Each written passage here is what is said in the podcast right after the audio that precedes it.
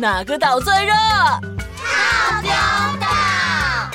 嗨，我是小艺，欢迎来到童话套丁岛，一起从童话故事里发掘生活中的各种小知识吧。我们都在套丁岛更新哦。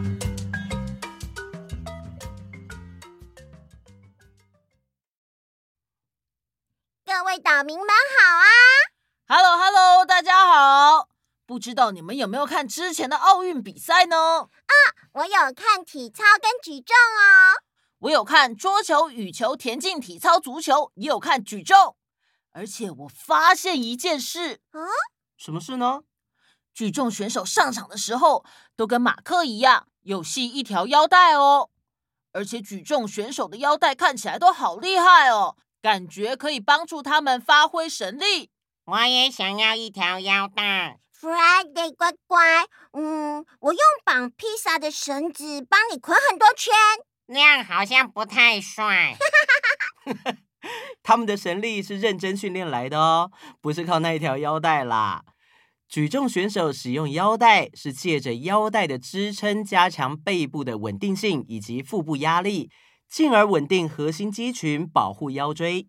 简单来说呢，举重或是做重量训练的时候，使用专用的腰带，身体内部的核心肌肉可以比较稳定，因为有一个束缚在，可以帮助增加腹部的压力，帮助我们身体的肌肉由内而外支撑身体，腰椎就不会因为施力太大而受伤喽。哦。原来不是因为绑腰带看起来很威风的关系啊，而是要保护他们不要受伤。嗯，虽然现在奥运已经结束了，不过还有一项非常特别、非常值得鼓励的运动会正在举办哦，就是帕拉林匹克运动会，简称帕运。参加帕运的选手是有肢体或是视觉障碍的人。虽然他们的身体没有那么方便，但是啊，他们不被现实所阻碍，坚持训练，挑战自我，是非常值得敬佩的运动员哦。好酷哦！嗯，那我也要继续看比赛，为这些帕运选手加油！哈哈，小易听到运动就会变得超兴奋。嗯，不过我好想快点听故事，想知道马克还会使出什么神奇小招数。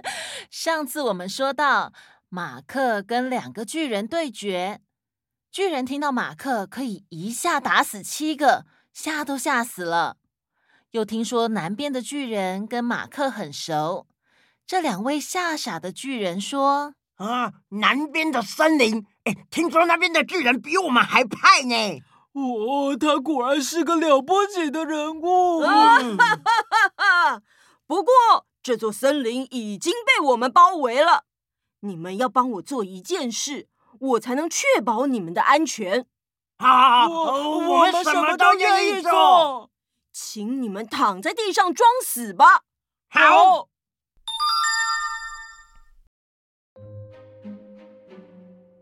两位很大只的巨人。就这样躺在地上，动都不敢动。马克直直的跑出森林，对骑兵们说：“各位，我把两个巨人全解决了。虽然他们拔出大树来抵抗，可是遇到我这种一下打死七个的人，什么也没用。”骑兵们不太相信马克的话，便骑马来到森林里。发现两个巨人果然躺在地上，旁边还倒着拔出来的大树。回国之后，马克觐见国王：“亲爱的国王陛下，我来领取我的奖赏。”但是国王当时说要给马克那么多的奖赏，并不是认真承诺的。国王很想反悔，他要想一个办法摆脱马克。于是国王说：“你必须再完成一件英雄事迹，才能得到公主和半个国家。东边的森林里有一只危险的独角兽，你必须把它抓住。”哈哈哈！两个巨人我都不怕了，难道还怕一只独角兽？哼，一下打死七个才是我的本事。马克带了一根绳子和一把斧头来到森林外，像上次一样，他跟随行的人员说：“你们在这里等着，我一个人去收拾。”马克一个人走进森林里，走了没多久，独角兽就出现了，还直直的向他冲了过来。马克敏捷的跳到大树后面，嘿，独角兽用力的撞在树上，他的脚牢牢的插进树里，怎么拔也拔不出来。马克便趁机用绳子绑住独角兽的脖子，举起斧头把独角兽的脚砍断，好，再牵着独角兽去找国王。亲爱的国王陛下，我来领取我的奖赏。但是国王还是不想把报酬给他，于是又提出了第三个要求：你必须再完成一件英雄事迹，才能得到公主和半个国家。这次你要抓住北方森林猪突猛进的凶暴大野猪，我会派猎人帮你。哼，猪突猛进有什么好可怕的？这是一件非常容易的事。到了北方的森林边，猎人们通通止步，没有人想进去，因为他们已经多次领教过那头大野猪的厉害。于是马克再次告诉大家：“你们在这里等着，我一个人去收拾。”大野猪一发现马克，果然就磨着獠牙向他冲了过来，想把马克撞翻。敏捷的马克跑进附近一座小教堂里，立刻又从窗户跳了出来。大野猪跟在他的后面跑进去，想紧追马克不放。不过马克马上绕到他的背后，把大门关上。狂怒的大野猪因为身体笨重，卡在窗口跳不出去。你，我抓到大野猪啦！你们赶快来看看吧！马克又一次完成了任务，大野猪被马克绑了起来。他把猎人们叫来，让他们亲眼看看那头被捕的大野猪。猎人们都非常佩服。马克回到国王那里，请国王实现承诺。事到如今，国王也找不到其他的难题了。哎呀！没办法啦，好，我就把公主跟半个国家都赐给你吧。小裁缝马克就这样顺利的与公主结婚，也得到半个王国的土地，看似一切都一帆风顺，运气好的不得了。但过了没多久，有一天，公主在夜里听到她的丈夫马克在说着梦话。嗯哎，徒弟啊，嗯，快给我做紧身上衣，嗯，然后补裤子，嗯，做衣服，补裤子，嗯，再把那两捆布料赶快给我搬过来，不然我就用尺打你的小手手。公主从马克的梦话里。逐渐了解到，他的出身只不过是一个平凡的小裁缝，根本不是什么武林高手。公主觉得自己彻底的被骗了。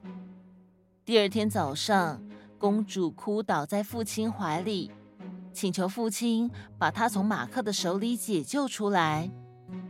国王安慰她一番，说：“今晚等马克睡着。”你就把卧室的门打开，我派人进去，把他捆起来，抬到一艘船上，把他送到遥远的地方。国王似乎提出了一个很神不知鬼不觉的完美计划。不过，一位卫兵经过的时候，偷听到了国王最后对公主的提议。这个卫兵跟马克的关系很好，便把国王的计划告诉了马克。马克听了之后，只说：“嗯，谢谢你，我会提防这件事的。”晚上，马克跟平时一样，在就寝的时间和公主一起上床睡觉。公主以为他睡着了，便爬起来把门打开。马克装作一副睡着的样子，并且用清晰的声音喊：“，哎，徒弟，快给我做紧身上衣，然后补裤子。